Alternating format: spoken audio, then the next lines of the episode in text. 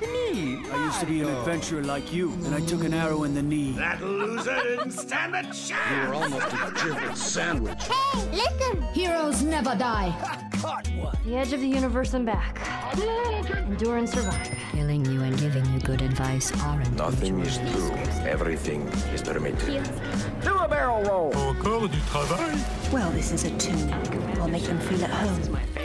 This world is mine. Wait, wait, wait. That's not how it happened. Bonsoir à toutes et à tous, vous écoutez Une heure et des pixels, l'émission jeux vidéo de Radio Campus Paris, réalisée par l'association Pixel Up et comme toujours produite grâce aux subventions de l'université Sorbonne Nouvelle. Ce mois-ci, dans sa chronique ludico-littéraire, Lys nous parlera de Dagon, jeu Lovecraftien du studio BitGolem. Alex jettera un regard vers le passé en évoquant le Prey de 2006, triste prédécesseur du jeu réalisé par Arkane. Et Calypso abordera quant à elle Red Dead Redemption 2 pour observer la manière dont le jeu illustre une société en proie au changement. Puis en toute fin d'émission, Alex nous régalera d'un blind test qui fleure bon l'asphalte et les jantes chromées puisqu'il a choisi pour thématique les musiques de jeux de course. Mais ce n'est pas tout. Cet épisode d'octobre signe également le retour de Beyond Games parmi nous, salut Beyond. Beyond qui évoquera dans sa chronique trimestrielle de cette saison la dimension collective du jeu vidéo, le jeu à plusieurs, que le jeu en question soit pensé pour le multi ou non. Enfin et surtout, nous serons ce soir en compagnie de Lucie Chariot. Salut Lucie et sois bienvenue dans l'émission. Bonjour, merci beaucoup de m'avoir invité, c'est un vrai plaisir d'être là. Et bah plaisir partagé. Euh, merci beaucoup du coup d'avoir accepté cette invitation. Pour te présenter rapidement, je dirais que tu es une personne aux nombreuses casquettes puisque tu es narrative designer, mais tu poursuis en parallèle des études euh, en master d'art plastique à Montpellier où tu travailles sur euh, le jeu vidéo et plus précisément sur la narration systémique dans le jeu vidéo. Et enfin et surtout, tu es également QA taster et c'est sur ce sujet, c'est de ce sujet pardon, qu'on parlera ensemble durant l'entretien tout à l'heure. D'ici là, bien sûr, n'hésite pas à intervenir quand tu le souhaites pour réagir aux différentes chroniques ou rebondir sur, euh, sur un sujet. Et sans plus attendre, après cette introduction, on entre dans le vif du sujet. Élise, c'est à toi de commencer. Merci Jean. C'est sous l'emprise d'une grande tension que j'écris ces mots, puisque cette nuit sera ma dernière. Sans le sou, je suis au bout de mes réserves de drogue, cette drogue qui seule peut me rendre la vie supportable. C'est sur ces sombres paroles que commence la célèbre nouvelle Dagon d'Howard Phillips Lovecraft. Écrite en 1917, publiée deux ans plus tard, cette histoire raconte comment, durant la Première Guerre mondiale, un officier marin s'échoue sur une île inconnue et sombre dans la folie après avoir été témoin de l'apparition d'une créature sous-marine, bipède, effrayante et surnaturelle. Le récit se présente sous la forme d'un témoignage écrit à la première personne qui permet de saisir toute la terreur du personnage et sa paranoïa post-traumatique. À travers les lignes, on sent aussi toute l'aversion et la peur de Lovecraft pour la mer, plus particulièrement des poissons et autres créatures marines. Vous vous en doutez si je vous parle de Dagon pour cette chronique, c'est bien parce que cette nouvelle a été adaptée au format vidéoludique. Ce sont les Polonais de BitGolem, un petit studio indépendant créé en 2015, qui se sont attachés à développer et éditer ce jeu éponyme. Sorti en septembre 2021, Dagon a pour but de transcrire fidèlement et de façon interactive la nouvelle de l'auteur américain, puisqu'il reprendra mot pour mot la narration de cette dernière, à la traduction près. Le jeu annonce dès son lancement sa volonté, mettre l'accent sur l'histoire et son ambiance, et rendre cette aventure accessible à toutes et à tous. Comme cela est précisément indiqué sur l'écran de démarrage, je cite, Il n'y a pas de choix difficile, de séquence d'action ou de gestion des inventaires, et les déplacements se limitent à la progression dans les lieux au fil de l'intrigue. L'objectif premier de BitGolem semble donc de faire découvrir ou redécouvrir cette nouvelle au public. Le jeu débute dans une petite chambre poisseuse et humide, et la voix d'un homme, le narrateur, commence à remplir la pièce. Nous sommes en face des notes de l'officier, qui rend compte de sa terrible aventure dans le Pacifique. La caméra est en vue subjective, de la même façon que le récit est à la première personne, une technique fréquente pour mieux faire passer la peur et l'angoisse. Le jeu est un enchaînement de tableaux qui retranscrivent les décors et l'ambiance de la nouvelle. On ne peut pas vraiment s'y déplacer, mais on peut regarder autour de nous et interagir avec quelques éléments cachés qui permettent d'en apprendre plus sur le contexte historique de l'écriture de cette nouvelle et sur son auteur. On y apprend notamment que la morphine était une drogue utilisée très largement à l'époque de la publication du récit, ou encore que Lovecraft aurait puisé une partie de son inspiration auprès du court roman Fish-Head de Irving Korb. La caméra du jeu suit à la lettre les étapes de la narration, de la capture du personnage par l'armée ennemie, sa fuite, sa dérive, son arrivée sur l'île terrifiante et sa découverte d'un monolithe singulier au clair de lune. Quand le personnage s'approche pour en examiner les bas-reliefs, je n'ose décrire en détail leur visage ou leur forme, car au seul souvenir de ces images, je me sens sur le point de défaillir. Le champ de vision du joueur et de la joueuse est verrouillé sur des formes humanoïdes assez floues. Puis, elles avaient une allure générale odieusement humaine, malgré leurs pieds et mains palmés, leurs lèvres étonnamment charnues et molles, leurs yeux vitreux et globuleux, et d'autres traits plus déplaisants encore. La caméra continue alors de descendre et nous révèle des visages gravés sur la pierre correspondant à la description précédente. Ou plus simplement, à la mention du sommeil, le changement survint alors que je dormais, on passe en fondu sur un écran noir. Simple mais efficace, le personnage ne voit plus, joueuses et joueurs ne voient plus. Il ne faut pas croire que Dagon se contente de paraphraser le livre original. Ce serait nier le travail de mise en scène virtuelle, l'ambiance sonore instaurée, le doublage et le travail sur l'interactivité, certes limité mais présent. D'autant plus que Dagon est un jeu accessible gratuitement, traduit en français et qui se joue sur environ une heure. Si vous cherchez quelques frissons en ce mois d'octobre, c'est une belle occasion. Merci de m'avoir écouté.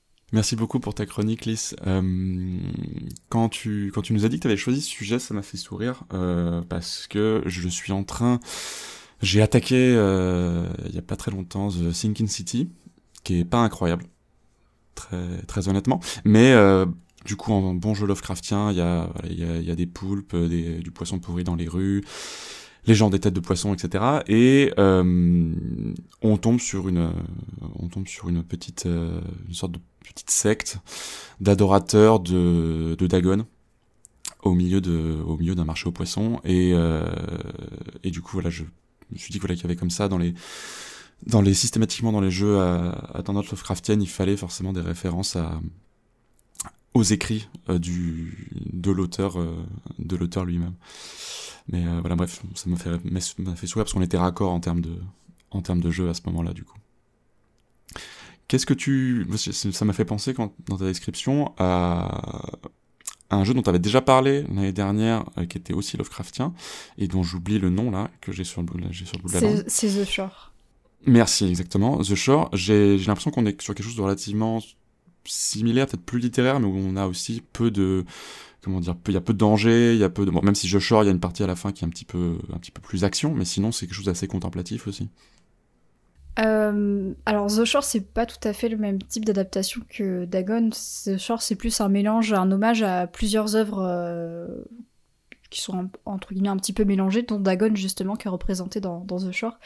Et The Shore entre guillemets ça propre histoire et introduit plus des éléments d'énigme où on doit vraiment se déplacer, explorer et chercher.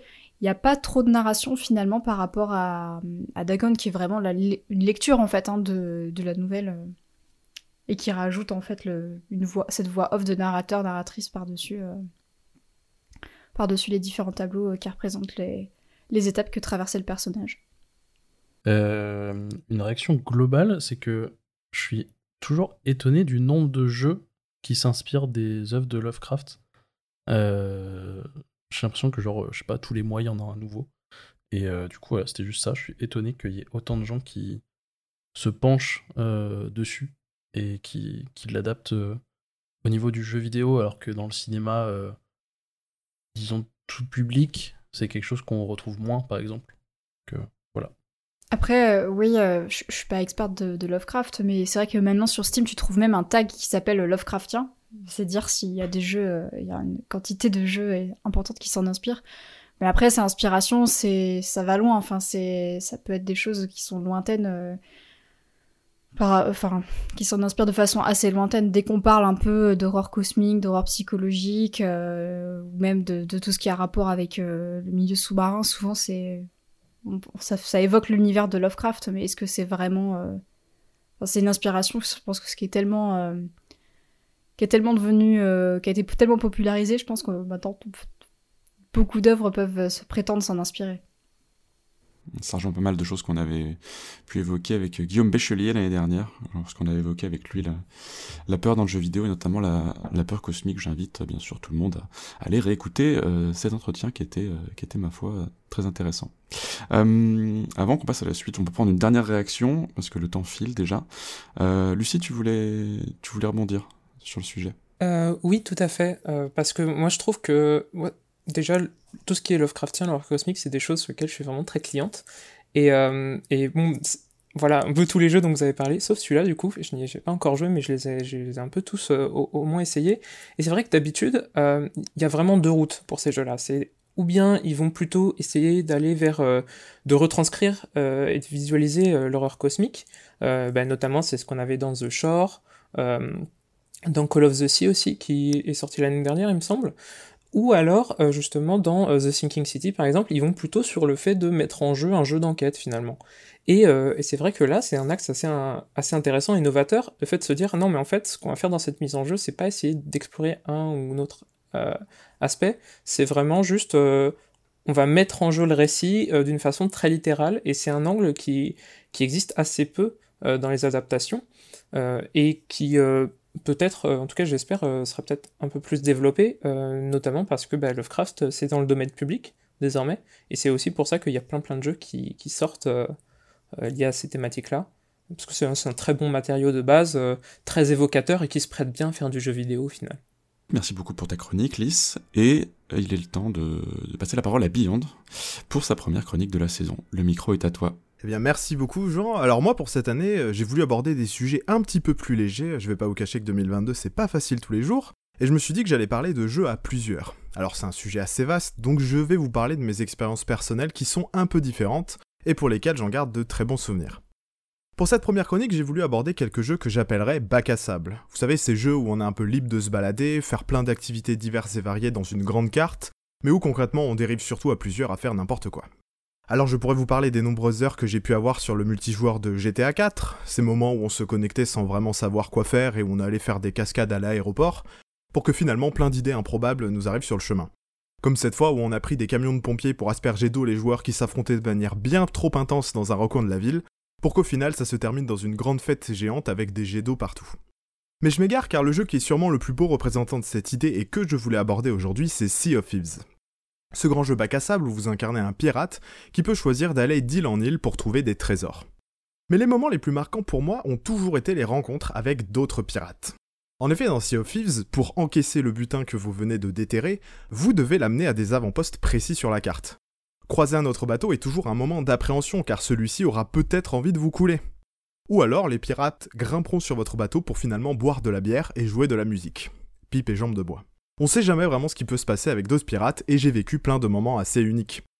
Je pourrais vous citer cette fois où, alors qu'on allait vendre le butin le plus précieux dans un avant-poste, un autre navire commença à nous tirer dessus.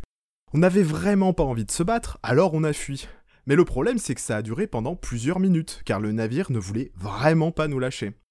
Alors on a une idée totalement absurde. S'il veut continuer à nous suivre, eh ben très bien, on va voir qui s'ennuiera le plus vite, et on a décidé de lancer un blind test sur Discord pendant qu'on naviguait le bateau.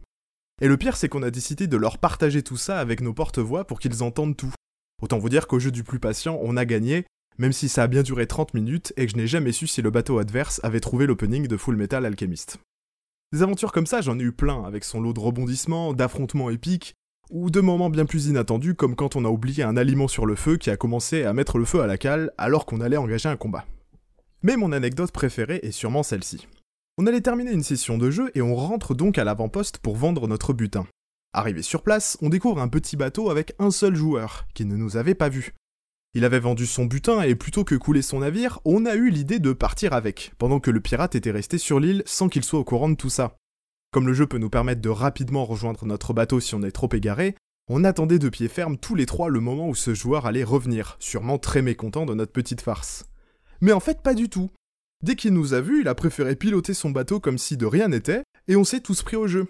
Nous étions alors quatre personnes à piloter un bateau qui n'en nécessitait que deux, pendant qu'un dernier ami était resté sur notre galion principal à nous suivre de loin. On a donc finalement accompagné ce joueur dans ses aventures, ce qui s'est avéré bien utile quand on a vu un galion ennemi qui a décidé de le prendre pour cible. Mais si vous avez joué à Sea of Thieves, vous savez sûrement qu'un petit bateau peut être terriblement efficace, et à 4 joueurs c'était encore plus vrai. Et ça a été une sacrée surprise pour le navire adverse. On a plutôt bien manié le combat jusqu'à ce que notre ami avec notre galion nous rejoigne. On naviguait ainsi de chaque côté du navire ennemi à lui balancer plusieurs salves de boulets de canon. On était dans un film quoi. Une très belle coopération avec quelqu'un qui n'a sûrement pas tout compris à ce qui lui arrivait, mais qui nous a bien remercié et qui a avoué qu'il a passé un excellent moment. Voilà, je vais m'arrêter là parce que j'aurais vraiment plein de choses à raconter sur ce jeu et que sans le contexte, c'est pas facile. Mais si vous n'avez jamais joué au jeu, je vous invite fortement à l'essayer, et surtout avec des amis. Ça ne m'étonnerait pas que vous ayez plein d'aventures uniques à raconter. Et justement, je m'adresse à vous maintenant car peut-être vous avez aussi des anecdotes de jeux bac à sable à nous raconter et je serais très curieux d'écouter ça. Merci de m'avoir écouté. Merci beaucoup à toi, Beyond, pour, euh, pour cette chronique. Euh, je vais directement passer la parole aux autres parce que je. Comment dire Sea of Thieves, ça a été une expérience pour moi qui a duré deux heures. J'ai. Je suis rentré dedans, j'ai rien compris, ça m'a saoulé, j'ai demandé un remboursement et j'ai plus jamais retouché. Euh, donc je vais directement laisser la parole à Calypso qui veut intervenir. Eh ben, merci beaucoup pour la parole et merci pour, euh, pour ton partage. Euh, sea of moi, c'est vraiment un jeu qui a énormément écoupé euh, mes soirées, hein, peut-être même un peu trop. Et, c'est vrai que ce côté bac à sable, on le retrouve pas mal, alors que ce soit quand tu fais. Nous, euh, ce qu'on aimait bien faire, c'était se lancer dans, les épopées, dans les grosses quêtes. Et puis, ce qui est assez frustrant, c'est qu'une fois, euh, pour une petite anecdote, c'est euh, donc on était en pleine quête et puis tout se passe bien, on avance bien, on, ré- on, on résout les énigmes de manière assez fluide. Et puis d'un coup, on, chope un, item, un item de quête, donc qui ne se vend pas. On se fait attaquer. On perd notre item de quête, ils nous le volent. Et du coup, on a littéralement dû recommencer la quête. On avait un peu le seum. Et, euh, et sinon, ouais, ce qui est assez frustrant, c'est quand tu te fais euh, quand tu te fais poursuivre, alors que t'as juste envie de faire ta quête tranquillement, quoi. C'est c'est un jeu un peu traître, mais euh, à la fois tu tu rigoles bien, quoi. Comme tu disais. euh, les sloops, ça peut être, ça peut être vachement euh, tueur euh, face à un galion et, et c'est vrai qu'une fois, on a un peu trop, trop eu confiance en nous et on se fait exploser par, par un petit sloop. Le mec, ils, étaient deux, quoi. Donc, ouais. Mais je, je te rejoins beaucoup sur, euh, sur ce côté assez fun de, de Sea of Thieves. Alexandre, tu as une expérience de pirate à partager également. Ouais, exactement. Euh, globalement, exactement la même que Calypso, en fait. Euh, j'ai... Bon, sauf que je vais pas dire que j'ai pas mal joué à Sea of Thieves, j'ai joué un peu pendant le confinement. Et euh, ouais, j'ai très très vite été euh, dégoûté, en fait, carrément par, euh, par cette expérience de... T'es avec tes potes, tu fais ton truc, euh, et d'un coup, il y a un mec qui arrive, euh, un, mec tout seul, ou un équipage, enfin bref, euh, des gens qui ont joué genre 1000 heures au jeu, quoi, euh, qui arrivent, qui te volent tout, qui brûlent ton bateau. Tu reviens, ils rebrûlent ton bateau une deuxième fois, et ils continuent jusqu'à ce que juste en fait tu abandonnes la zone et que tu partes ailleurs. Et du coup, euh, ouais, moi ça m'a ça m'a rendu fou, donc j'ai désinstallé le jeu. Voilà, c'est mon expérience. Lys, une expérience peut-être plus positive. Euh, oui, euh, alors je sais pas euh, ce que t'as dit là, comme tu disais que ça, ça t'avais pas du tout accroché à jeu, c'est peut-être parce que t'as joué, tu joues tout seul, je sais pas si tu joues tout seul ou pas, mais je trouve que c'est un jeu pour moi qui fonctionne pas du tout si on joue solo. Enfin, c'est beaucoup plus drôle de se faire vraiment un petit équipage, que ce soit à deux ou à trois. Enfin, il n'y a pas forcément besoin d'être d'être nombreux, c'est ça qui est assez chouette. Et non, moi j'ai une bonne expérience. oui, alors c'est vrai qu'il y a quelques joueurs un peu. On va dire, il y a toujours ce côté en multi où tu peux tomber sur des gens un peu toxiques, mais ça, c'est malheureusement, j'ai l'impression, le lot de tous les jeux multi. Euh, moi, ce que j'aime beaucoup dans Sea of Thieves, c'est euh, la navigation. Euh, je trouve que le fait d'avoir juste une carte, une boussole pour s'orienter, qu'il n'y ait pas d'objectif, de direction qui soit donné, que ça soit vraiment aux joueurs et aux joueuses de le trouver soi-même, je trouve que ça donne quelque chose de de vraiment intéressant, enfin d'autant plus que les hum, donnent quelques indications qui permettent vraiment de faciliter un peu l'orientation, donc ça oblige vraiment à, lire un peu le- les informations et à prendre le temps de, s'orienter, et c'est finalement quelque chose qu'on arrive assez facilement à prendre en main. Et puis, euh, la modélisation de, l'océan, globalement, euh, c'est quelque chose qui me fascine euh, toujours beaucoup euh, sur ce jeu. Je l'ai pas précisé, mais techniquement et même en termes d'ambiance, je trouve c'est une euh, incroyable ce qu'il arrive à faire euh, pour un jeu de pirate. Ouais, puis même juste avec, euh, avec tout l'ajout de contenu qui se fait euh, récemment, euh, déjà il y avait eu le DLC avec, avec Pirates des Caraïbes et tout le, le contenu que ça a apporté, les mondes sous-marins et tout, c'est c'est assez ouf en fait ce qu'ils arrivent à faire et, et ouais, au-delà des expériences un peu négatives qu'il peut y avoir, moi aussi c'est un des jeux que je porte, que je porte dans mon cœur. Merci à toutes et tous pour, euh, pour, cette, pour ces lettres d'amour à, à Sea of Thieves. Peut-être que du coup, je, je, retenterai, mais du coup, il faudra que je fasse ça avec vous, parce que sinon, je vais encore, euh, je vais encore rage quit. Euh, il est temps de passer à la suite. Et maintenant, euh, c'est au tour d'Alexandre d'intervenir pour nous parler du Prey de 2006. Et je suis vraiment particulièrement curieux de savoir ce que tu as à en dire. Est-ce que c'est parce que tu l'as fait récemment? Alors, pas du tout, mais, mais, mais j'y viens, j'y viens, j'y viens. Et euh, bah, en fait, vous vous en doutez, euh, j'ai pas trop joué aux jeux vidéo le mois dernier, euh, comme à peu près tous les mois depuis le début de l'année. Et j'étais chaud pour vous parler de la série Resident Evil, mais vu que c'est quelque chose que je recommande pas, bah, je pense qu'on va s'en passer. Et puis Netflix a pas l'air de recommander non plus, vu qu'ils ont annulé la série. Enfin bref, aujourd'hui j'ai fouillé un peu dans mes souvenirs, j'ai décidé de vous parler d'un jeu qui est pas loin d'être introuvable aujourd'hui. Et il s'agit donc de Prey. Euh, pas le Prey que vous connaissez sans doute, euh, ce jeu développé par Arkane où on doit s'échapper d'une station spatiale. Non, non, le vrai Prey. Il est sorti en 2006, après des années de ce qu'on pourrait appeler un development hell, et c'est un jeu qui embrasse tout ce que savait le mieux faire la génération PS360. Des jeux de tir super fun, complètement en série B, totalement mésestimés et aujourd'hui complètement oubliés. Et pour Prey, dans sa version PC en tout cas, tout simplement supprimé. Donc pour y jouer, vous avez deux choix. Soit écumer les caches express et autres enseignes pour trouver une version console, si vous avez encore une console de cette génération, soit passer par un site de marché gris pour récupérer une clé à rentrer dans Steam. Je tenais juste à dire que c'est une honte et un gros problème pour la conservation du jeu vidéo. Bref, pour moi, Prey, euh, c'est ce jeu que je voyais sur les étals de mon magasin game d'Evreux et que je regardais un peu comme Wayne regarde la guitare de ses rêves dans la vitrine. Un jour, tu seras mien. Et forcément, les mois, les années passent, et j'oublie totalement ce jeu avant de me mettre à streamer et de développer une spécialité, streamer les jeux éclatés que je rêvais de faire quand j'étais gamin. Forcément, Prey était sur cette liste, et pour ainsi dire, j'ai pas été déçu du voyage. Dans Prey, on incarne Tommy, un jeune Cherokee vivant dans une réserve indienne, jusqu'à ce qu'un vaisseau spatial alien sorti de nulle part vienne kidnapper sa copine, son grand-père, lui-même et sans doute la moitié de la réserve.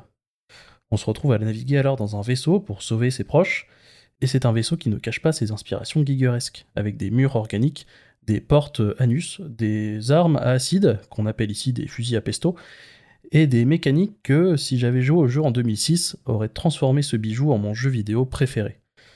On pouvait dans certaines salles inverser la gravité, changer de lieu en passant par des portails, avant Portal, faire sortir son esprit de son corps pour résoudre des énigmes, et c'est sans parler des changements brutaux d'échelle qui déroutent mais rendent toujours le jeu très fun à jouer. Jouer Prey en 2021, ça a été, je pense, un de mes meilleurs choix de l'année, et je vous enjoins toutes et tous à essayer.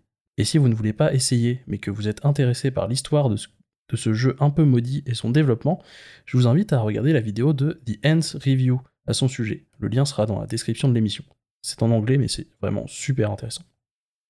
Merci de m'avoir écouté, du coup. Mais avec plaisir, Alexandre, et merci beaucoup pour, euh, pour, euh, pour ta chronique et, euh, et ce, comment dire, le, rappel de, de l'existence de ce, de ce jeu improbable, dont j'avais vu quand même quelques images euh, il, y a, il y a ça quelques temps, et dans, dans mon souvenir, c'était quand même assez, c'était assez kitschos.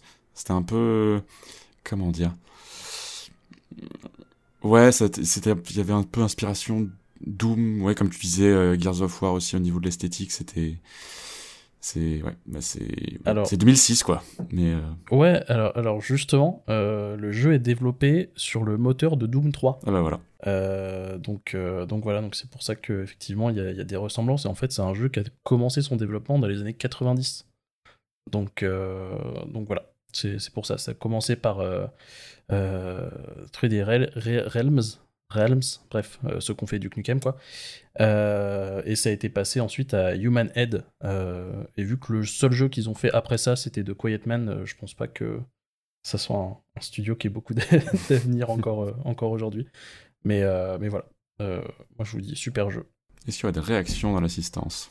Du coup, juste pour préciser, ça a rien à voir avec le jeu d'Arkane. Genre vraiment rien à voir. à part que c'est un jeu à la première personne. Mais euh, sinon, non, non, il n'y a vraiment rien de. Rien en commun, quoi. C'est un FPS, euh, tout ce qu'il y a de plus, euh, de plus bête, j'ai envie de dire. Mais du coup, on sait pourquoi ils ont pris leur. Ce nom-là, ils voulaient la licence Prey ou ils voulaient juste le nom Prey L'histoire est un peu compliquée. Enfin, vas-y, Alexandre, si jamais tu l'as, si jamais tu connais l'histoire du dev de Prey 2017. Ouais, alors, bah, même j'ai j'ai pas tout j'ai pas tout vraiment très bien très bien suivi sur sur ce dev là mais j'aurais tendance à dire, je dis peut-être une grosse bêtise, mais que euh, la licence a été rachetée, parce qu'en fait, ils avaient prévu un Prey 2 qui a été annoncé, il y a eu, euh, il y a eu des bandes d'annonces et tout, et qui a été annulé. Et euh, du coup, je me dis que c'est juste un espèce de reboot total de, de tout ça, quoi. En fait, il y a eu un rachat de, par Bethesda de la, de la licence, alors que le 2 était en cours de, de développement. Finalement, le le 2 convenait plus, enfin bref, ils ont décidé de l'annuler. Et après, euh, des années après, enfin genre pas 10 ans plus tard, mais 7 ou 8 ans plus tard du coup, Bethesda a annoncé prêt et c'est ni, c'est pas vraiment, enfin d'après ce qu'ils expliquaient, c'est pas vraiment, c'est ni un remake, ni un reboot, ni une suite, c'est, ils réinterprètent la, fait, la propriété intellectuelle du truc euh, euh, complètement. Le, les, les infos qu'on trouve sur Wikipédia sont assez, sont assez, sont assez éclairantes sur le sur le sujet. C'est vraiment juste, ils avaient, en gros, ils avaient une licence, un nom, euh, voilà, ils, ils voulaient en faire, euh, ils voulaient capitaliser là-dessus, euh, voilà. Ouais, c'est vraiment une façon de dire. en fait, on, on avait, on avait le nom, donc on va pas s'embêter à chercher quelque chose d'autre et on va juste réutiliser ça parce que ça sonne bien en plus. Donc voilà. Après 2017, excellent jeu. hein. Voilà, juste, juste en- comme ça en passant. Je, je pense qu'on serait presque pas d'accord. mais euh, Eh, écoute, ça sera pour une autre fois, parce que je pense qu'il faut qu'on avance. une- Dis-moi, non, vas-y, dis- dis-moi, dis-moi. non, non, c'est une question pour une, pour une autre émission. Euh, les, sons, de- les sons du suspense. Ça marche. On va passer, euh, on va passer à la suite, et la suite, c'est l'entretien. Mais avant de passer à l'entretien avec Lucie, il est l'heure de notre petit break musical, et on écoute Cape Claw, morceau composé par David Wise pour l'OST de Star Fox Adventures. À tout de suite.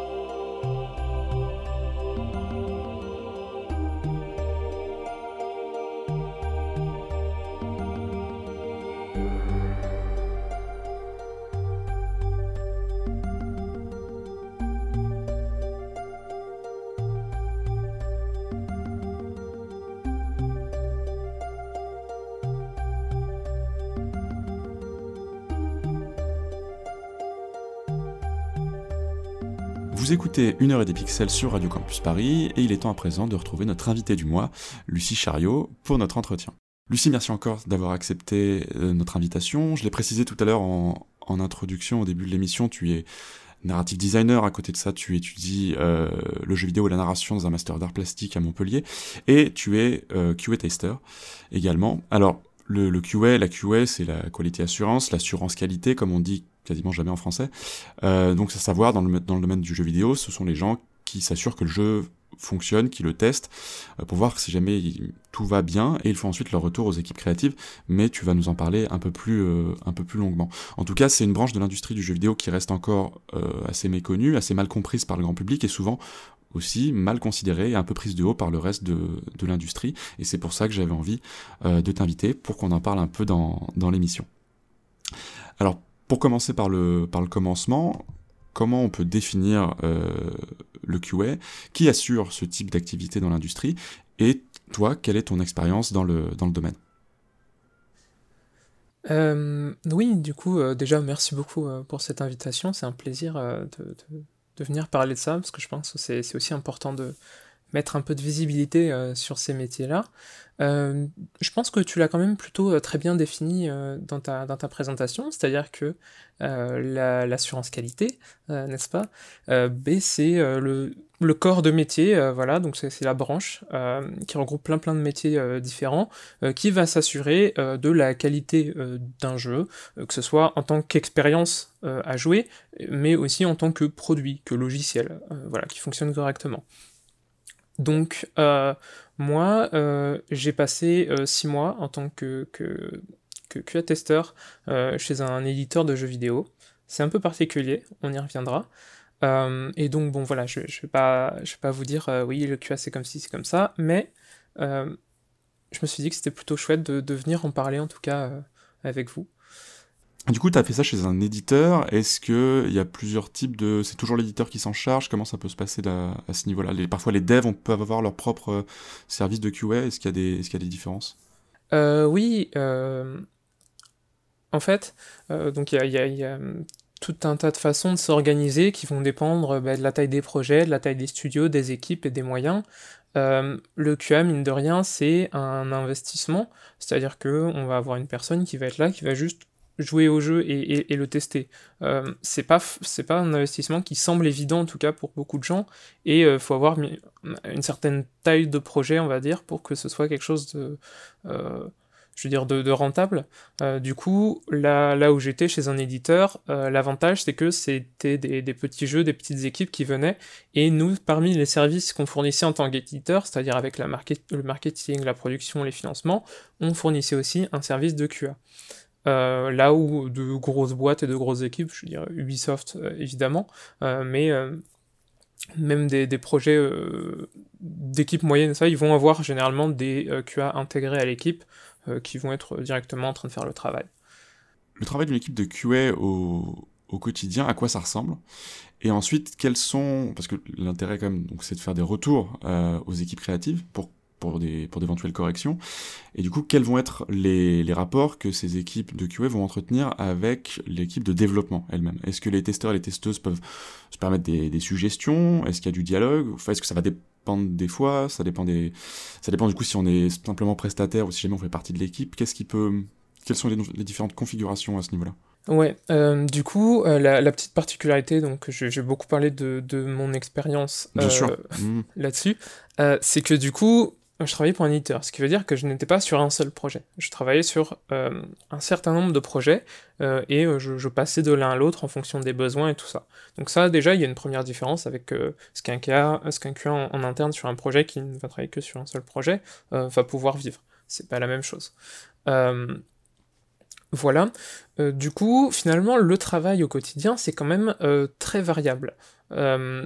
parce que ça repose sur le fait de euh, tester des fonctionnalités euh, du jeu, tout simplement. Au fur et à mesure de la production, ils vont venir euh, présenter, voilà, j'ai terminé ce système de jeu, j'ai fait des quêtes, voilà, ils vont, ils vont venir nous voir et nous demander bah, est-ce que tu peux les tester, est-ce que tu peux vérifier que ça fonctionne bien, qu'on comprend ce qui se passe, que les énigmes sont pas trop difficiles, que, euh, je sais pas, l'IA des ennemis euh, marche bien, euh, voilà. Et, mais du coup, c'est un travail qui va aussi dépendre de l'avancée des autres. Et c'est pour ça aussi que c'est parfois compliqué dans les petites structures d'avoir des, des, QA dédiés, parce que ben, finalement, si vous êtes trois, bon, le, avoir quelqu'un qui du coup ne va rien faire tant que les autres arrivent, c'est un peu compliqué.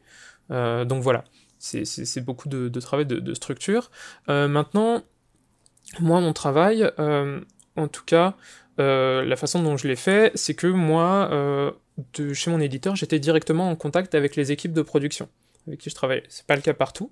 C'est-à-dire que j'avais accès ben, un peu comme un autre membre de l'équipe on disait souvent que j'étais euh, la passerelle, quoi. J'étais un peu deux. Je, représentais euh, l'équipe de développement euh, auprès de l'éditeur et l'éditeur auprès de l'équipe de développement. Ce qui est une position parfois un peu compliquée. Moi, la façon dont je vois un peu ce, travail, c'est que j'étais là pour accompagner les équipes. je suis là pour les accompagner, pour faire en sorte de prendre leurs idées, prendre ce qu'ils nous envoient, et les, étirer. Et je fais en sorte de, euh, parler avec les équipes, de prendre euh, les, suggestions, euh, les, idées qu'ils ont et qu'ils mettent en jeu, de comprendre ce qu'ils ont voulu en termes d'intention, de les tester, de voir si c'est effectivement ce qui ressort une fois qu'on teste le jeu, et leur faire des suggestions pour les accompagner vers la réalisation de leurs intentions. C'est beaucoup beaucoup de dialogue euh, là-dessus, et euh, c'est une distinction, je pense, qui est un peu euh, importante à, préciser aussi, parce qu'on peut vite se dire, oui, finalement, vu que je dis, ok, ça c'est bien, ça c'est pas bien, bon, ben, est-ce que il n'y a pas un moment où tu vas venir, en, tant que, que test, façonner le jeu pour être de la façon dont tu as envie qu'il soit? D'un côté, oui, d'une certaine façon. Euh, de l'autre, je pense que c'est aussi euh, très important d'être capable de poser cette distance et de dire bon, ben, moi je suis pas d'accord avec ce qu'ils veulent faire, mais c'est ce qu'ils veulent faire, donc je vais faire en sorte qu'ils le fassent au mieux, quoi. Euh, voilà, c'est des aspects sur lesquels on, ne parle pas forcément très souvent. On a une place un peu centrale au sein du projet, parce que comme je le disais, on va être euh, les premières personnes à qui euh, on va envoyer euh, bah, tous les systèmes, toutes les features, les niveaux, dès qu'ils sont faits, et qui allons les tester. Du coup, on, a cette vue d'ensemble de l'état concret actuel du projet. Parce que ben, quand on est sur des prods, sur des prods longues, ou peut-être quand il y a beaucoup de monde aussi dessus, on voit pas forcément tout ce qui se passe.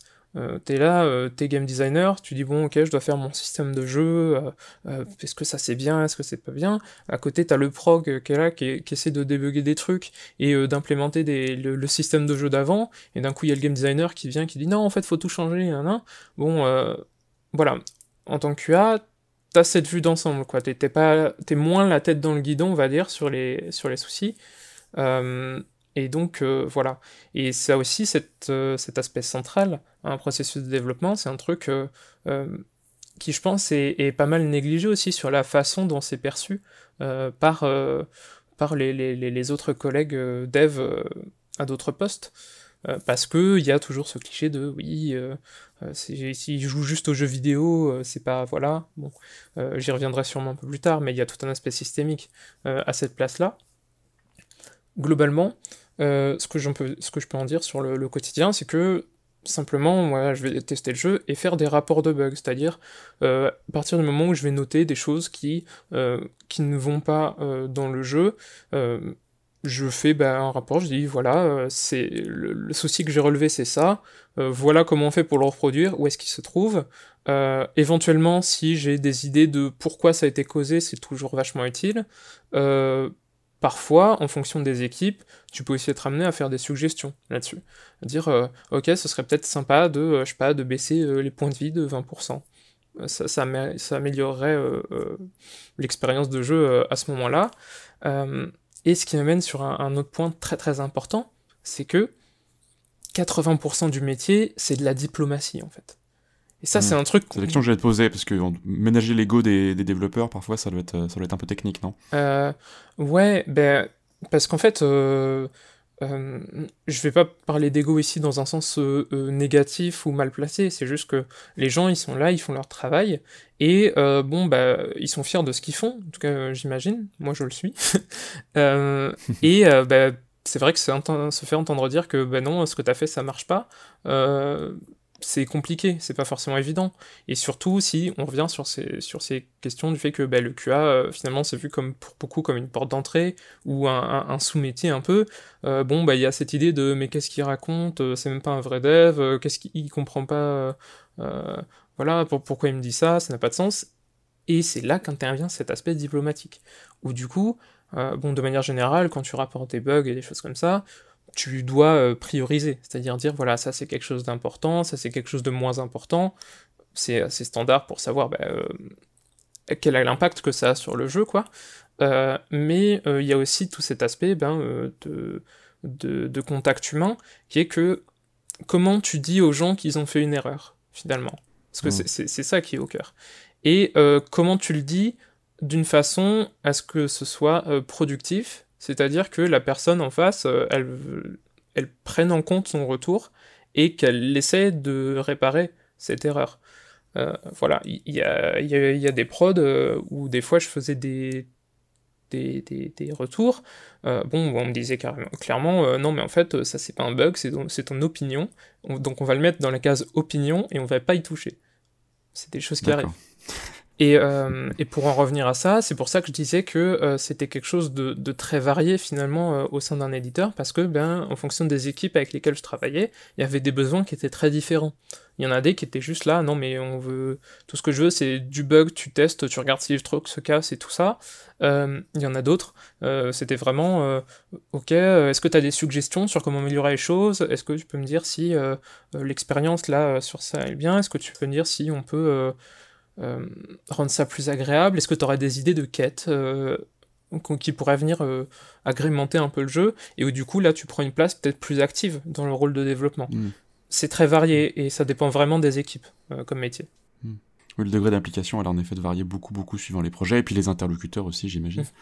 Mm. tu l'évoquais tout à l'heure, que euh, en tant que QA, tu es un petit peu au cœur de, du développement d'un jeu, et c'est toi et les autres personnes qui font partie de l'équipe qui euh, voient en premier bah, les, les, nouvelles features, les nouveaux, les nouveaux designs, les nouvelles quêtes, etc. Donc ça va vraiment à l'encontre de ce qu'on peut penser au tout début quand on pense à, à, la notion de test qui arriverait à la fin quand le jeu est terminé. En fait, euh, du coup, euh, tout au long du développement et dès le début, le, le QA intervient.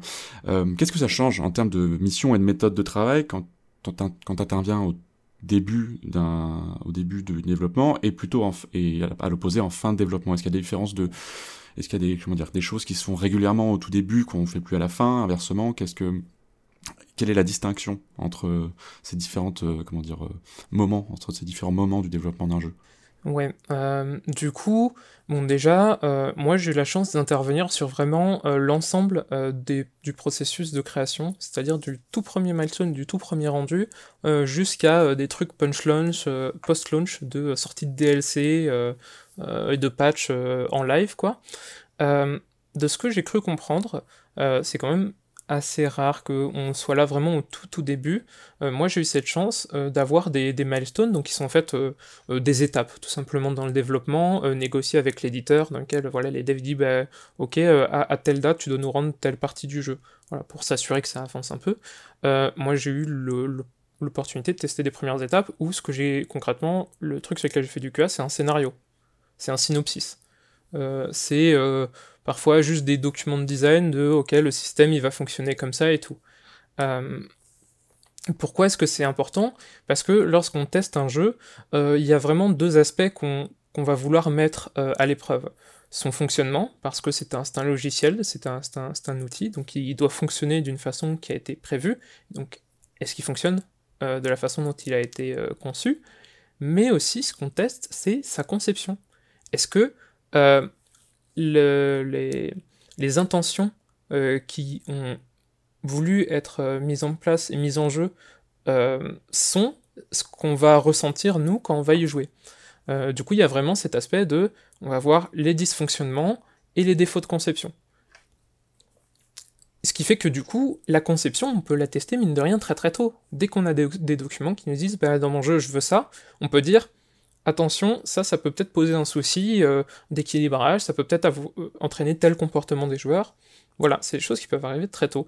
Euh, mais de ce que j'ai cru comprendre, c'est assez peu répandu que ce genre de choses soit testé sur du QA.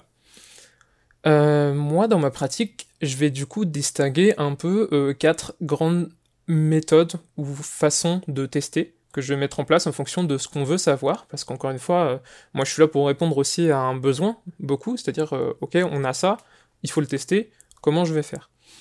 Euh, vu que j'ai fait pas mal d'enquêtes et que j'ai eu une formation en sociologie il y a fort longtemps, j'ai, je, vais, je vais avoir d'un côté un test que je vais appeler qualitatif. Donc en fait, c'est là, je vais plutôt me concentrer sur les aspects de ressenti, d'expérience de jeu et, comme je disais, les éventuels défauts de conception. C'est ça que je vais essayer de chercher à dépister. Est-ce que je vais avoir une progression qui semble satisfaisante par rapport à l'endroit où euh, ce niveau est dans le jeu? Euh, est-ce qu'il va y avoir des, énigmes qui vont être peut-être un peu trop retorses, dans lesquelles on va bloquer peut-être un peu trop longtemps?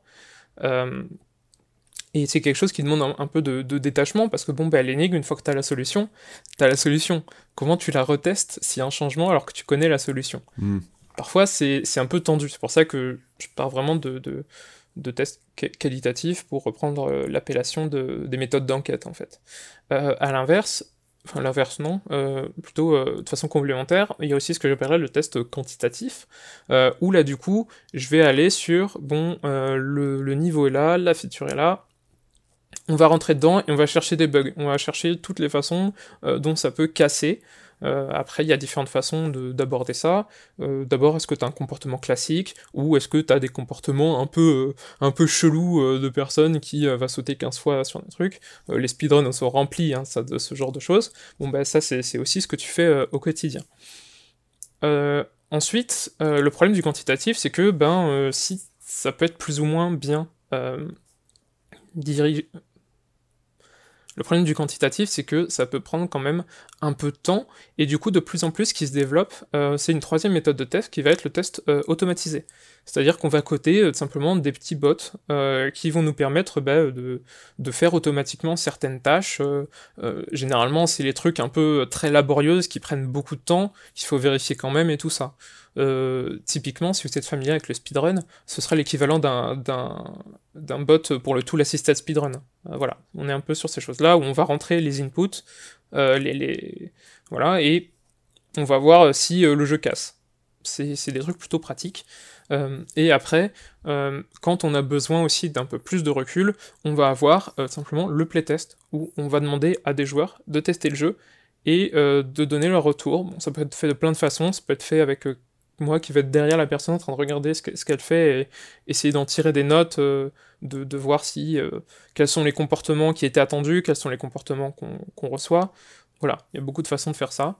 Euh, globalement, c'est un peu voilà, et, ces méthodes-là, on va les appliquer tout au long de la production, en fonction des besoins du moment, de qu'est-ce qui doit être testé. Du coup, il y a une grande variété de comment dire de, de missions et de méthodes pour le, pour le travail de, de QA tester. En revanche, d'un point de vue technique et concret, sur quel, de manière très, très terre à terre, sur quel type de matériel travaillent les équipes de, de QA et quelles versions euh, du jeu leur sont fournies? Par exemple, enfin après, on, imagine assez bien faire tourner un exécutable sur un ordi euh, pour une commercialisation à terme sur PC, mais comment par exemple on va tester un jeu dont la sortie est prévue sur, euh, sur console? Parce que on va pas, les développeurs vont pas créer des cartouches systématiquement pour, euh, pour des jeux pas finis. Enfin, comment ça se passe de ce côté-là? Euh, Eh bien, euh, étonnamment, un peu de la même façon. C'est-à-dire que, bon, bien sûr, je peux pas rentrer dans les détails parce qu'il y a beaucoup de confidentialité sur ces questions-là, donc je vais essayer de, voilà, de marcher un peu sur, sur la ligne. Euh, mais la plupart du temps, euh, on teste tout d'abord sur, sur, PC, et là c'est très simple, hein, c'est un exécutable de la version du jeu en cours qu'on donne, et euh, voilà, on va, on va accéder ben, au truc où tout est cassé, il manque des textures et tout ça, mais c'est pas grave, on s'en fiche, c'est pas ça qu'on est venu tester, et on y va. dans ces versions du coup de développement, généralement on va aussi retrouver des outils qui ont été codés spécialement pour nous par les par les développeurs, euh, qui euh, vont être euh, concrètement ce que vous et, ce, que, ce que le public peut, appeler des cheat codes, par exemple. C'est ça en fait, c'est des, machins qui permettent d'accéder à certaines parties du jeu, de faciliter en fait la tâche de test, voilà. Et bon, du coup, tu te retrouves à, à mémoriser plus d'un millier de, codes parce que bon, bah tu sais que ok, faut les avoir parce que à chaque nouvelle build, faut tout retester et tout ça. Voilà. Euh, heureusement que ces outils sont là, parce que sinon, encore une fois, on, revient sur cette idée de, travail laborieux. Euh, ce serait très très mm. long euh, de pouvoir tout accéder à tout, voire parfaitement impossible dans certains cas. pour les versions console, on a, dans les meilleurs des cas, c'est pas, sont pas forcément faciles à avoir, mais on peut avoir accès à des, des, des, consoles spéciales, des versions spéciales qu'on appelle des dev kits ou des test kits en fonction. Euh, et qui en fait euh, donne un, accès à tout un tas de fonctionnalités euh, qui permettent ben, de faire à peu près ça, c'est-à-dire de mettre des fausses cartouches dedans et de faire en sorte que le jeu fonctionne avec un exécutable un peu particulier. c'est pas, pas facile d'accès, c'est très contrôlé aussi, donc voilà, mais ça existe et c'est quand même très très pratique. Voilà. Et, et, du coup, oui, à titre personnel, moi je travaille énormément en utilisant de la vidéo parce que euh, finalement c'est quand même plutôt pratique, c'est-à-dire que je, joue et euh, j'ai euh, je vais avoir un logiciel qui va capturer mon jeu, qui va capturer mes, mes, mes, inputs, ce, que, ce que je vais faire, mes actions en jeu, pour ensuite avoir bah, derrière la VOD simplement, et pouvoir dire ok à tel moment j'ai cru qu'il y avait un petit souci, je vais je, regarde la vidéo, je dis ok ben en fait j'ai appuyé sur telle touche, telle touche, telle touche, ça permet de faire euh, des rapports quand même vachement plus, vachement plus précis et euh, de pas laisser un peu euh, le, le, le, test et la fiabilité du test au hasard de la mémoire. voilà, moi je trouve ça plutôt chouette. bon, par contre, après, tu passes vachement de temps à, faire du montage et à découper des clips. finalement, c'est pas bien différent que d'être un streamer, quelque part. Et du coup, alors juste avant qu'on passe à la dernière question, c'est vrai que le temps file, mais ce genre de méthode qui, qui a enfin, le fait d'avoir une captation et, vidéo et des inputs, etc., qui semble du coup bah, extrêmement carré et du coup, comme tu le dis, euh, euh, qui ne repose pas sur la, comment dire la potentielle fiabilité ou infiabilité de la mémoire, euh, c'est pas du tout comment dire répandu, en tout cas impératif dans le milieu. On pourrait penser que c'est vu que c'est quelque chose de de sérieux et de, et de safe, ça serait peut-être qu'il serait préconisé par les, par les, par les devs ou même par les, par les, par les équipes de QA en général Ouais, euh, là c'est un peu, euh, c'est un peu euh, le moment où, on va arriver à la limite de, de mon expérience là-dessus, qui est que hmm. j'ai eu l'impression en tout cas que c'était pas si répandu que ça, ce qui me semble assez, je vais pas dire aberrant, mais curieux, parce que bon, c'est quand même vachement pratique. Mais d'un autre côté, faut prendre en compte que ça demande mine de rien une certaine infrastructure euh, pour traiter tout ça correctement.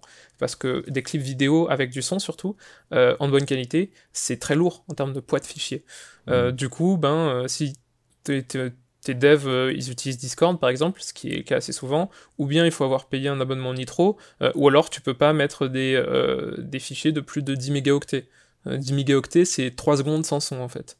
Euh, donc mm. voilà, ça limite un peu. Il faut, il faut le prévoir en fait dans, euh, euh, dans la logique de production que tu as autour du test. Donc c'est pas forcément à la portée de mm. tout le monde, en tout cas, il faut le prendre en compte. Mm. Je comprends. pour terminer, une petite dernière question, on va un peu prendre, prendre plus de recul et aborder, la, aborder le QA sur un versant plus, plus politique, disons. Puisqu'on remarque ces derniers mois qu'il y a eu une forte mobilisation politique de la part de plusieurs équipes de QA, notamment aux États-Unis, qui manifestent ou montent des syndicats pour faire valoir leurs droits et revendiquer de, meilleures conditions de travail, a une plus de reconnaissance. Il y a eu Raven Software au printemps dernier, Keyword Studios en juin, et cet été Blizzard euh, Albany. Et euh, d'ailleurs, ce, mouvement a l'air d'en inquiéter plus d'un dans les sphères patronales, puisqu'il y a eu une affaire récemment sur, euh, autour de Nintendo of America qui avait, comment dire, écarté un ancien employé de QA qui avait alimenté des discussions au sujet de, la syndicalisation au sein de, l'entreprise. Bref, en tout cas, on a vraiment l'impression que ce sont les testeurs et les testeuses qui mènent un peu la charge et qui sont un peu à l'origine de la mobilisation, de la mobilisation syndicale dans, l'industrie. En tout cas, ils semblent faire preuve, euh, enfin ils et elles semblent faire preuve d'une mobilisation un peu plus affirmée euh, par rapport à, des collègues dev ou euh, dans la com, etc. Comment on peut l'expliquer d'après toi? Euh, moi, je pense que c'est un facteur de deux choses. Euh, premièrement, c'est que d'un côté, on a euh, quelque chose qui va être beaucoup plus transversal au milieu du jeu vidéo et de, et un mouvement de syndicalisation qui, qui, se fait beaucoup plus, quel que soit le poste. ça, déjà, c'est une première chose qui fait que bon, bah, il y a aussi des gens qui font du QA, donc bah, mécaniquement, ces gens-là aussi vont aller dans, cette direction. un autre point qui est un peu intéressant, c'est le, les conditions de travail et la façon dont sont considérées euh, les personnes qui font du QA. Euh, comme je pouvais en parler tout à l'heure, c'est vrai que c'est un milieu qui est un peu très très très déconsidéré. D'un côté, on a cet héritage historique du fait que bon ben le QA déjà c'est quelque chose qui ne nécessite pas de pas de formation c'est quelque chose qui est à la portée du premier gamer venu. juste, voilà, tu viens te mettre devant un ordi, tu joues au jeu et tu dis ah là ça, ça bug, voilà il euh, y, a, cette, cette idée-là qui est encore très très ancrée, mine de rien, dans les mentalités. Euh, et euh, du coup, on a aussi le fait que bah, c'est les postes qui sont systématiquement les moins bien payés. C'est-à-dire que voilà, même sur des, profils de, de junior et d'entrée, on est, je vais prendre pour les salaires en France, hein, on est sur du 4000 euros de moins en moyenne. Voilà. Euh, à titre de comparaison, si on compare avec une industrie qui est, très proche, c'est-à-dire celle de, l'informatique, euh, que ce soit web ou euh, juste logiciel, euh, bon bah déjà on est sur en moyenne hein, pour vraiment à, expérience équivalente, on est sur 10 000 euros de moins, d'accord, en termes de, rémunération. ce qui est quand même assez, assez important, rémunération annuelle brute, hein, bien sûr. et donc voilà, d'un côté on a un truc qui est déconsidéré euh, par les, les, autres gens avec qui ils bossent au quotidien, qui est quand même super mal payé, et qui a encore euh, dans, les dans les mentalités des gens euh, cette, cette fonction de métier tremplin, où en fait on rentre là parce qu'on n'est pas qualifié, puis tu fais tu fais 6 mois, 1 an en tant que QA, puis ensuite tu passes sur des vrais postes de dev comme game designer, comme programmeur et tout ça.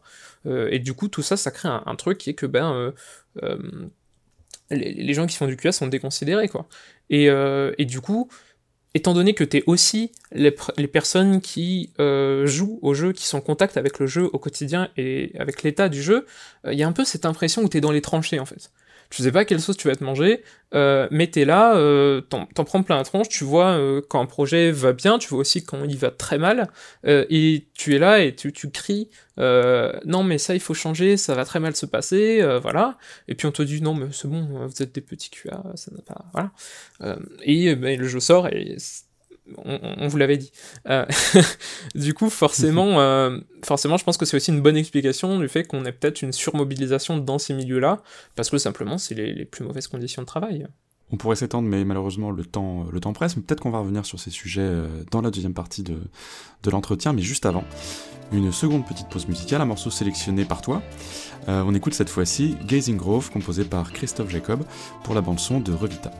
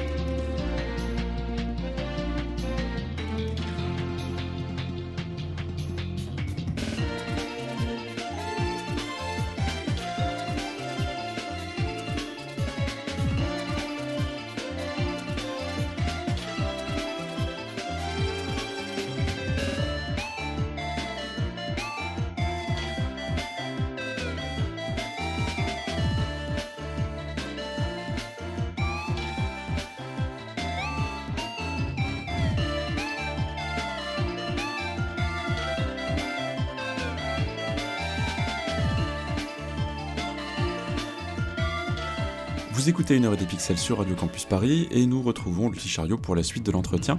Mais avant de laisser la parole aux autres membres de l'équipe, est-ce que tu voudrais nous parler très rapidement du, jeu Lucie de, de, Revita dont était tiré le, le, morceau?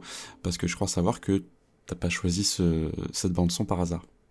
Euh, et oui, effectivement, Jean, euh, je l'ai choisi bon déjà parce que parce que c'est un banger, euh, il faut il faut le rappeler, et aussi surtout parce que c'est un c'est un des jeux justement sur lesquels j'ai travaillé durant en tant que QA. Donc on pourrait dire corpo et tout ça. en fait, j'avais un point, c'est-à-dire que quand tu passes ton temps du coup à jouer au jeu, parce que c'est ce que tu fais pour le tester, eh ben il y a certains aspects, comme par exemple la musique. Euh, qui, euh, qui, te rendent euh, complètement fou au bout d'un moment. Parce que du coup, ça c'était ce que vous avez pu entendre, c'est la musique du niveau 1, donc c'est vraiment ce que vous avez dès que vous lancez une partie. Et quand on teste un jeu, on lance beaucoup de parties. Voilà. Mais du coup, je me suis dit que ça pouvait être chouette de, de vous le partager parce que c'est une des rares OST que je n'ai jamais muté quand je testais le jeu. Voilà. après 300 heures à tester. Non. Voilà. Mais c'est vrai que c'est oui, une dimension que j'avais pas du tout en tête et qu'on n'a pas évoqué euh, dans les questions de l'entretien. Mais oui, c'est euh, quand on teste, on, teste les, mécaniques, on, on, regarde ce qui se passe, euh, etc. Mais aussi on entend, en effet. Et oui, j'avais pas. Je pense, hein, oui, tu, peux taper des, des, migraines. Dans les outils dont tu nous parlais que, que fournissent les devs, les fameux cheat codes spéciaux pour les QA testeurs et testeuses, il y a, y a une option pour filtrer certaines, mm-hmm. certaines dimensions du, du sound design ou, ou pas? Ou c'est toi juste qui, débranche, voilà. le, le, casque euh, Autant, généralement, autant que, que les joueurs en auront après, mais ouais, des fois, t'as juste envie d'appuyer sur le bouton mute et dire non, pas aujourd'hui. C'est voilà. Euh, encore une fois, quand je parlais de, de, de, pénibilité et de trucs laborieux, ça peut aussi rentrer dans ces, dans ces aspects-là. Même si, pour le coup, c'est en l'occurrence, c'était pas du tout le cas ici. Et je crois que Beyond voulait, euh, voulait intervenir. Euh, tout à fait, merci déjà, euh, merci pour l'entretien, c'est super cool, euh, toujours intéressant, surtout pour ce, ce, métier qu'on qui est pas beaucoup parlé et surtout que c'est pas juste ah, on passe notre temps à jouer à des jeux vidéo, hein, c'est vraiment trop bien, alors que c'est beaucoup plus compliqué que ça et beaucoup plus ben, précis comme on a pu le voir dans l'entretien, donc merci beaucoup. Et moi justement, je voulais rebondir là-dessus et je voulais savoir euh, quel impact ça a ce métier sur euh, ta vie de joueuse hors, en dehors de ce métier? C'est-à-dire, est-ce que après une journée de travail, t'es vraiment en mode euh, ouais ça suffit, assez de jeux vidéo pour aujourd'hui, je fais autre chose? Est-ce que tu peut-être tu joues plus carrément Je voulais savoir comment ça se passe?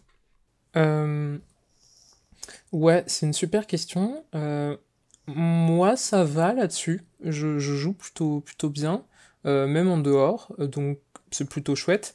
Après, c'est sûr que tu te mets à regarder euh, les jeux auxquels tu joues d'un œil différent, et d'un coup, t'es aussi vachement plus empathique et vachement plus conciliante avec, avec les autres jeux, les autres bugs que tu peux croiser en disant hm, ouais, celui-là je le connais, ça c'est un bug du moteur. ouais.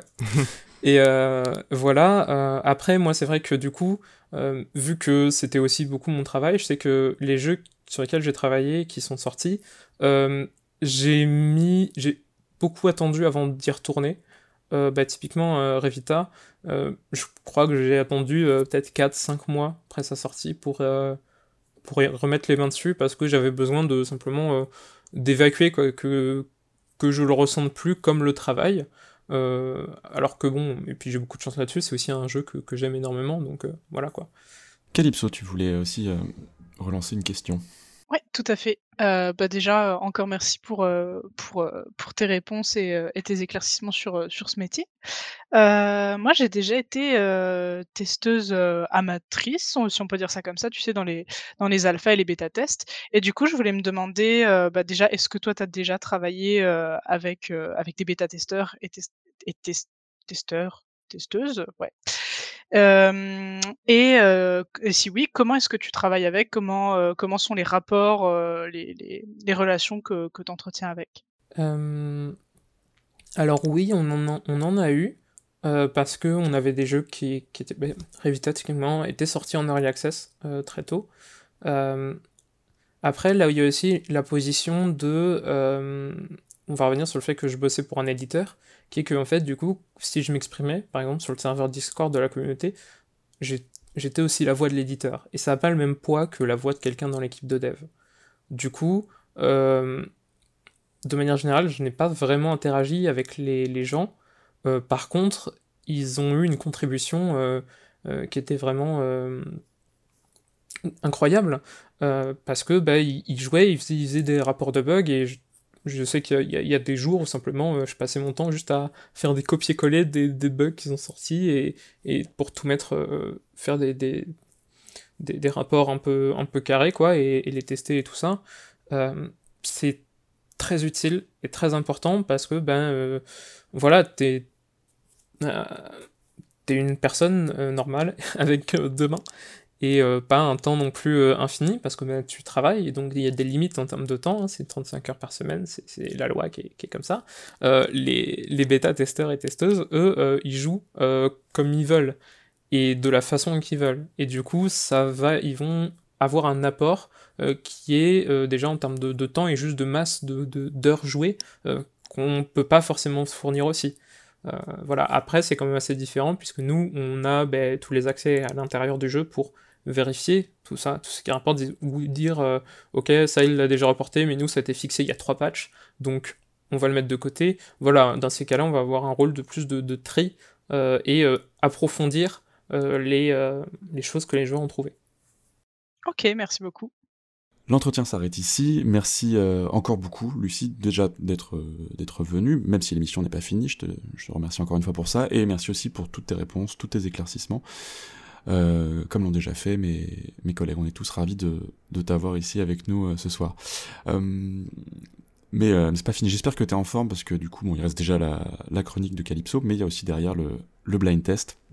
Et généralement, les invités sont assez, sont assez fortiches. mais avant ça, Calypso, donc, c'est à toi. Et au programme, c'est Red Dead Redemption 2.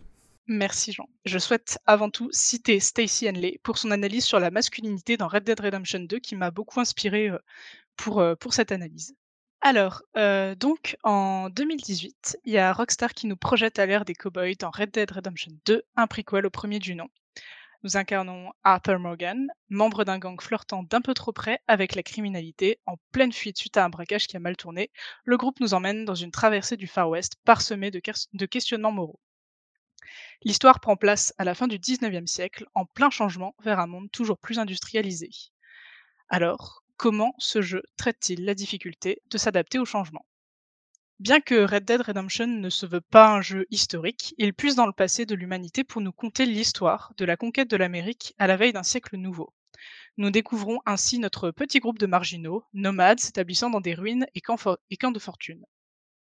Nous côtoyons des personnes hispaniques, germaniques, irlandaises, afro-américaines ou encore indigènes. Le découpage de la map retranscrit la présence de ces différentes populations, ainsi que les rapports de force s'exerçant entre elles. D'une part, des zones et villes coloniales étendues aux inspirations européennes, d'autre part, les territoires réduits et enclavés que les Amérindiens peinent à conserver face aux colons et industriels. J'ai pris un plaisir fou à galoper dans les grandes étendues vertes, à contempler la diversité d'écosystèmes et de paysages. Par exemple, dès qu'on arrive dans le bourg de Valentine, notre cheval se tâche debout. Impossible de faire un pas sans être sali. Pourtant, à quelques pas se trouve la ville de Saint-Denis, industrialisée et à la population plutôt aisée. C'est une ville à l'architecture magistrale comportant des usines ainsi qu'un tram et dont les rues pavées et étriquées rendent l'équitation plus compliquée. Le train de vie des habitants semble totalement éloigné des populations que nous avons croisées plus tôt, et encore plus d'une autre, vagabond. Arthur est déboussolé dans cette ville de pierre et de métal, se rendant compte qu'il appartient à une autre époque. Ce fort contraste entre ruraux précaires et citadins aisés m'a énormément marqué, montrant que la société coloniale repose sur des inégalités de classe. On nous montre également l'impact écologique de l'industrialisation, notamment avec les exploitations minières qui finissent par empoisonner les ouvriers, démontrant les conditions de travail toujours plus dures. Notre protagoniste doit faire face à une toute nouvelle ère où le progrès ne s'arrête pas, marquant la fin d'un siècle. Au début du jeu, Arthur Morgan incarne parfaitement l'archétype du cow-boy viril et violent, ne reculant devant rien contre une laisse de billets. Il ne soigne jamais son langage, n'a pas peur de se battre et peut également tuer sans froid. Après un casse raté, Dutch, le chef de groupe, promet un dernier braquage avant de se retirer de cette vie tumultueuse. Arthur ne questionne pas cet objectif, il souhaite sa part du butin, peu importe le prix. Le manque d'argent va nous amener à réaliser de nombreuses quêtes, en nous laissant choisir de faire couler le moins de sang possible ou d'embrasser la violence gratuite. Néanmoins, le fil rouge amènera de toute façon notre personnage à re-questionner ses choix, ses envies et ses objectifs. À une heure où le western et la figure du cowboy s'épuisent, Red Dead Redemption modernise notre protagoniste en lui faisant vivre une émancipation à plusieurs niveaux. Tout d'abord, il va affronter la figure paternelle qui l'a accueilli et accompagné. Il va ainsi perdre sa place de bras droit et se lier aux plus marginaux du groupe. Une petite équipe menée par Sadie Adler, une veuve audacieuse à contre-courant des stéréotypes féminins de l'époque. Plus on avance dans l'histoire, plus Arthur va se montrer altruiste et dévoué, jusqu'à perdre la vie afin de protéger ses proches. L'une de nos missions récurrentes consiste à recouvrer les dettes contractées par de pauvres gens auprès d'un membre de notre bande. Au cours d'une expédition, Arthur va tomber sur un homme incapable de rembourser un prêt qu'il avait contracté pour survenir aux besoins de sa famille. Il nous faut alors user de la force sans se poser la question de la moralité de cet acte. Comme frappé par un châtiment divin, cet homme va nous transmettre la tuberculose. Pour la première fois, Arthur a peur, Arthur n'a plus le contrôle, Arthur est faible. Il va aller jusqu'à confesser à une nonne sa peur de mourir et finalement accepter son destin, accepter la fatalité de la vie. Pour conclure, Red Dead Redemption porte un regard moderne sur le traitement du passé de l'humanité et d'archétypes d'un autre temps. On nous présente également l'impact de l'industrialisation, bien moins glorieux que ses promesses. Le jeu brise le mythe du rêve américain, un nouveau monde où tout aurait été possible, mais où l'histoire s'est réalisée au détriment des populations autochtones et en reproduisant les travers du vieux continent. Aussi, notre personnage auparavant dépeint comme un cow-boy sans cœur ni remords va alors éprouver des émotions et assumer sa vulnérabilité. Merci pour votre écoute. Merci à toi Calypso pour cette, euh, pour cette chronique. Euh, juste avant, je passe la parole à Beyond, qui je crois veut intervenir. Euh, je trouve ça assez ironique, du coup, qu'il cette, euh, comme tu le dis, comme tu l'évoques très bien et que tu le décris très bien, notamment la, la présentation bah, des populations défavorisées, les travailleurs, des ouvriers qui sont écrasés par, bah, par, le, par le système, par la, la nouvelle industrialisation, etc. Et je trouve ça assez, assez rigolo quand on pense que Rockstar eux-mêmes, au sein même de leur studio, les conditions de travail n'ont pas toujours été ont pas toujours été incroyables. Euh... non, c'est clair que c'est assez ironique, ouais. Et puis je trouve que le jeu montre bien en fait euh, ce qui s'est passé avant, même si bon voilà, c'est pas un jeu historique, et ce qu'on peut vivre aussi euh, aujourd'hui. Euh, avec la, te la, technologie et toutes ces questions euh, identitaires que peut traverser euh, ben, les États-Unis ou même d'autres pays euh, en Europe. Quoi. Beyond, la parole est à toi. Moi, c'est un jeu qui m'a particulièrement fasciné, même s'il m'a un peu déçu sur le moment. J'ai des, semaines et des mois après que je l'ai fini, euh, vraiment j'arrêtais pas de penser à ce jeu parce que euh, j'avais du mal à, mettre un avis dessus et je me suis beaucoup retrouvé dans la critique qu'on avait fait à l'époque Game Next Door sur le fait que c'est vraiment un monstre ce jeu dans le sens où euh, on a vraiment euh, cet agglomérat de plein de choses qui vient se coller, qui sont paradoxales entre elles, comme tu en as parlé notamment Mais par contre, le jeu m'a vraiment euh, marqué sur des scènes qui sont vraiment toutes simples, et notamment, euh, tu en as très bien parlé, le moment où il parle à, cette nonne. Alors c'est un, une scène où effectivement on ne joue pas, mais c'est méga, euh, c'est assez surprenant de la part de ce genre de triple A de, parler de ce genre de, thématique. Et encore une fois, ouais, c'est surprenant qu'un, jeu qui est, est, marketé comme vraiment la grande aventure du western, la grande épopée, tout ça, finalement, ce qui a marqué les joueurs, c'est toutes ces scènes euh, méga intimes avec Arthur, avec tous les autres personnages euh, de la bande. Et euh, je trouve ça assez fascinant.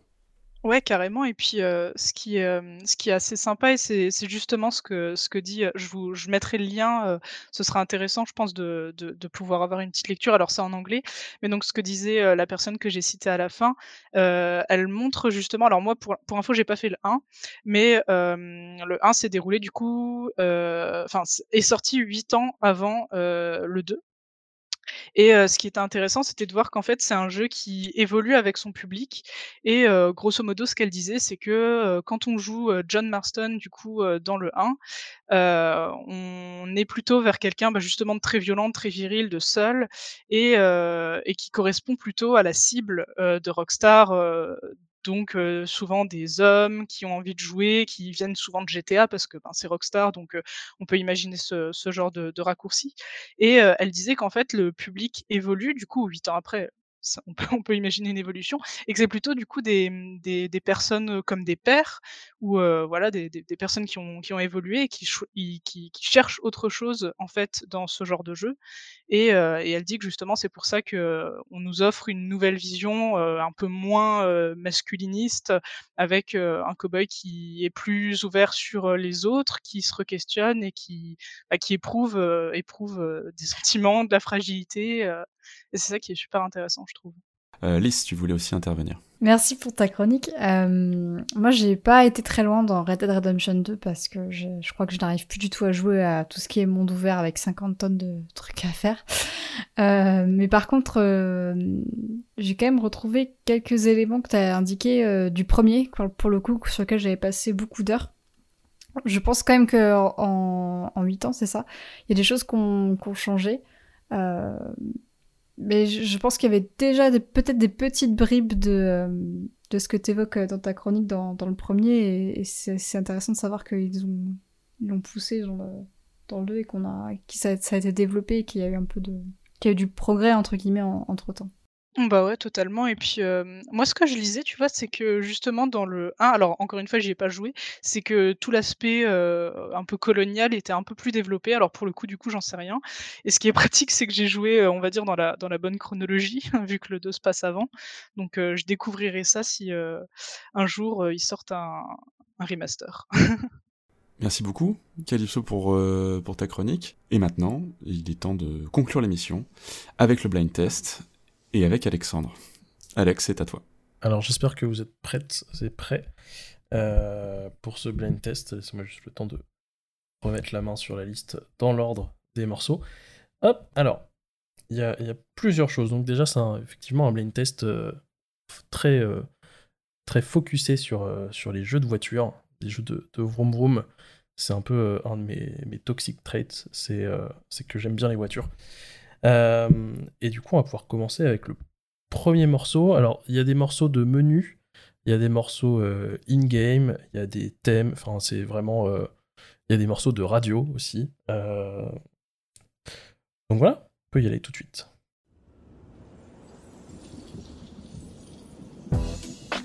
Need for Speed Need for Speed vous, êtes... vous êtes beaucoup trop chaud. Ah putain, oui Moi aussi, c'est un toxic trait. Exactement. Euh... Riders on the Storm. Ouais, trop trop bien. Euh, du coup, je pense que ça va, ça va beyond. Je suis désolé. Euh, je suis désolé, Calypso, mais effectivement, euh, Riders on the Storm. Euh, remix de Doors et... et, Snoop Dogg. ouais, voilà. Composé pour le jeu d'ailleurs. Oui, oui, effectivement. Et euh, super jeu, je crois que c'était mon premier jeu de voiture. De belle la même. Mon opinion dessus, c'est que les kékés roulent en 350Z et les vrais prennent la Skyline GTR. Mais. Euh... J'ai rien compris, t'as dit quoi? Mais non, mais c'était trop bien. C'est une, espèce de grand, une grande ville, quoi. C'est la première fois que je voyais ça dans le jeu vidéo. Euh, une grande ville dans laquelle on peut, on peut juste rouler, en fait. Juste, tu tunes ta bagnole et euh, c'est parti. Donc euh, voilà, vraiment super jeu. Bravo euh, Beyond. félicitations. Et Calypso également. Après, on va passer au second morceau. Alors celui-là, c'est peut-être le plus difficile. Non, non, c'est le second difficile de, de la liste. mais si vous connaissez le style de musique, normalement, ça devrait aller.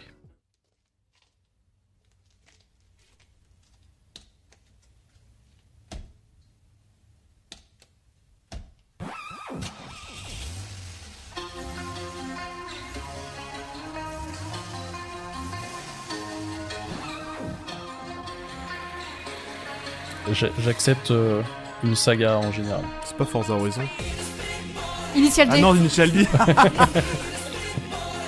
oui, effectivement, bravo Lys. En fait, j'ai pas osé le dire, je me suis dit non, c'est pas, des, pas ça a été adapté en jeu du coup euh, Ouais, en fait, en jeu, en, jeu d'arcade. Euh, il y a quelques jeux d'arcade, alors là, du coup, euh, Speedy Speed Boy, qui est tiré du euh, Initial D Arcade Stage version 3, voilà. C'est, euh, J'ai une question, oh, bah, c'est quoi cette licence Mais c'est trop bien. Initial D. Euh... Initial D, mais c'est quoi je sais pas. C'est japonais. Euh... Ah, c'est pour ça que je connais pas. je pense que tu dois connaître les musiques par contre. Ouais, tu dois connaître euh, Running, Running in the 90s. déjà. Ce, genre ah oui, voilà, déjà dérapage, ouais. Ouais, voilà. Les dérapages dans les montagnes euh, au Japon, effectivement, alors oui, c'est un animé donc, euh, qui, a été, euh, qui a été adapté en jeu vidéo. Je mets des super gifs dans le chat pour que j'en. Je te- Merci beaucoup. Et effectivement, un, un, un blind test euh, qui parle de bagnole, euh, ça aurait été un peu, euh, un peu pauvre sur Initial D, donc, euh, donc voilà, très très content de l'avoir mis. On va pouvoir passer au morceau suivant, euh, beau- beaucoup plus simple, normalement, je crois. Mario Kart. Ouais, mais lequel? Ah C'est Mario Kart euh, Game Boy, non? Super Mario Kart Effectivement, Super Mario Kart. Bravo. Oh waouh Oh waouh. Ce n'est pas Mario Bros, c'est Super Mario Bros. Non, mais c'est il y en a qu'un seul qui s'appelle Super Mario Kart et c'est le tout premier, donc le- l'épisode euh, Super NES. Voilà, là c'est plus euh, moi avec moi-même, je pouvais pas faire un blind test de musique de course euh, sans penser à, à Jarmou euh, qu'on avait reçu Exactement dans- ce que j'allais dire. dans l'émission, euh, Bisous à voilà, Jarmou qui- si tu nous écoutes. qui est, qui est speedrunneuse euh, de Super Mario Kart et euh, qui m'a qui m'a un peu forcé à faire un set de temps donc euh, donc voilà Super Mario Kart. Euh, je vais pas dire que c'est pas bien mais euh, voilà. Fait- faites-vous votre idée quoi. Moi je suis je suis quelqu'un de la 3D et pas de et pas de cette époque là Oh prochain morceau.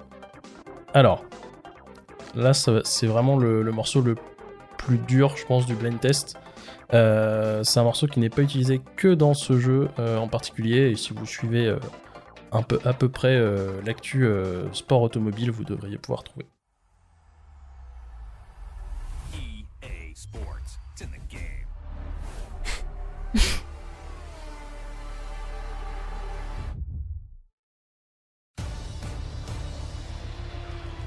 Gros Turismo. euh, C'est pas un truc genre F1 Rally Hein Alors, eh, oui, pardon, F1 Rally, c'est c'est pas un jeu, mais euh, c'est. Sim- euh, Simula One c'est- quelque chose c'est pas- C'est trop épique. Ouais, de ouf, c'était sûr. Ah, mais c'est si, c'est le jeu de course Pirates des Caraïbes, c'est vrai. J'avais- J'avais j'avais Mais Sea oublié. of Thieves, du coup. Jack Sparrow Speed Racer. euh, Ouais. Bah oui. En vrai, Sea of Thieves, jeu de voiture un peu. tu peux même faire drifter ton bateau. Si je, je ne pouvais faire que ça, je jouerais au jeu. Euh, du coup, c'était le, le thème de Formula One. Ah bah, Euh, voilà, du jeu Formula One, donc le jeu de simulation. c'est pas ce Euh, que j'ai dit donc, Form- Non, t'as dit, euh, t'as dit quoi? T'as dit Simulation One. Ah, j'ai dit ça. Alors, Euh, ah, j'ai du Simula, Ah, Simula One, c'est ça. Simula. One. Voilà, effectivement, J'avais le style du jeu, mais pas le titre. Et euh, en fait, non, ce, ce son, euh, je le trouve. euh, Enfin, il, a, il a des petites anecdotes. C'est-à-dire qu'il a été composé par Brian Tyler, que personne connaît, mais il y a que, y a que des, des nerds comme moi qui peuvent connaître. En gros, c'est le- c'est l'hymne de la Formule 1 euh, depuis 2018. Et euh, c'est très rigolo que ce soit lui qui ait composé ça, parce que c'est lui qui compose euh, toutes les BO de Fast and Furious depuis euh, Tokyo Drift. Donc euh, voilà, il reste dans le truc des grosses voitures, vu que Fast and Furious est une de mes licences cinématographiques favorites, euh, j'ai trouvé ça très rigolo de faire un petit, euh, petit rapprochement. Et on va pouvoir aller sur le dernier morceau. Alors là, c'est un, extrait de, gameplay. Donc vous allez avoir de la musique, des voitures qui roulent et, et du, du vroom vroom.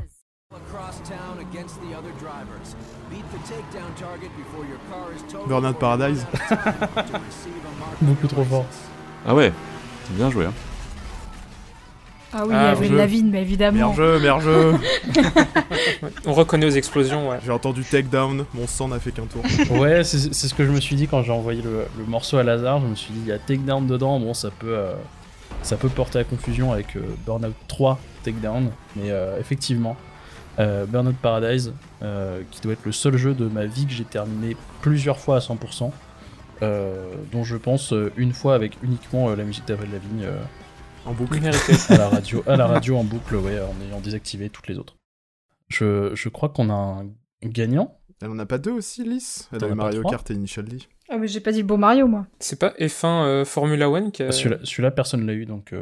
Moi, je considère que je l'ai eu, mais c'est pas grave. 5 points pour Jean, évident. Bah, ça fait 2-2, donc égalité. Euh, très bien, et ben dans ce cas-là, euh, égalité et petite victoire pour Jean. Voilà. La victoire de prestige. C'est ça. Pour le, le mois prochain, qui se, qui se colle au blind test euh, C'est Jean, je crois. Oui, c'est à mon tour, oui. Et, euh, et, du coup, pour filer un petit peu euh, le, la, la, thématique de ton blind test, je, je vais intituler mon blind test euh, Sur la route. Voilà, ce sera les, les, jeux où on est sur la route et, et où on voyage. C'est beau. Maintenant, euh, il est temps de conclure. Vous avez écouté Une heure et des pixels, une émission réalisée par l'association Pixel Up et produite grâce aux subventions de l'université Sorbonne Nouvelle. Merci à Vincent qui continue avec assiduité de sélectionner les morceaux de nos intermèdes musicaux. Un grand merci à Lazare, à la technique et à la réal. Merci à Beyond pour sa chronique trimestrielle. Et bien sûr, merci encore à toi, Lucie, d'avoir honoré notre invitation. C'est un plaisir de t'avoir parmi nous. Et oui, et surtout merci à toi d'avoir écouté derrière ton écran. Toute l'équipe vous donne rendez-vous le 27 novembre pour notre euh, prochaine émission. Et d'ici là, prenez soin de vous. On se quitte sur Igus Wilderness, composé par Kenji Hiramatsu pour Xenoblade Chronicles 3.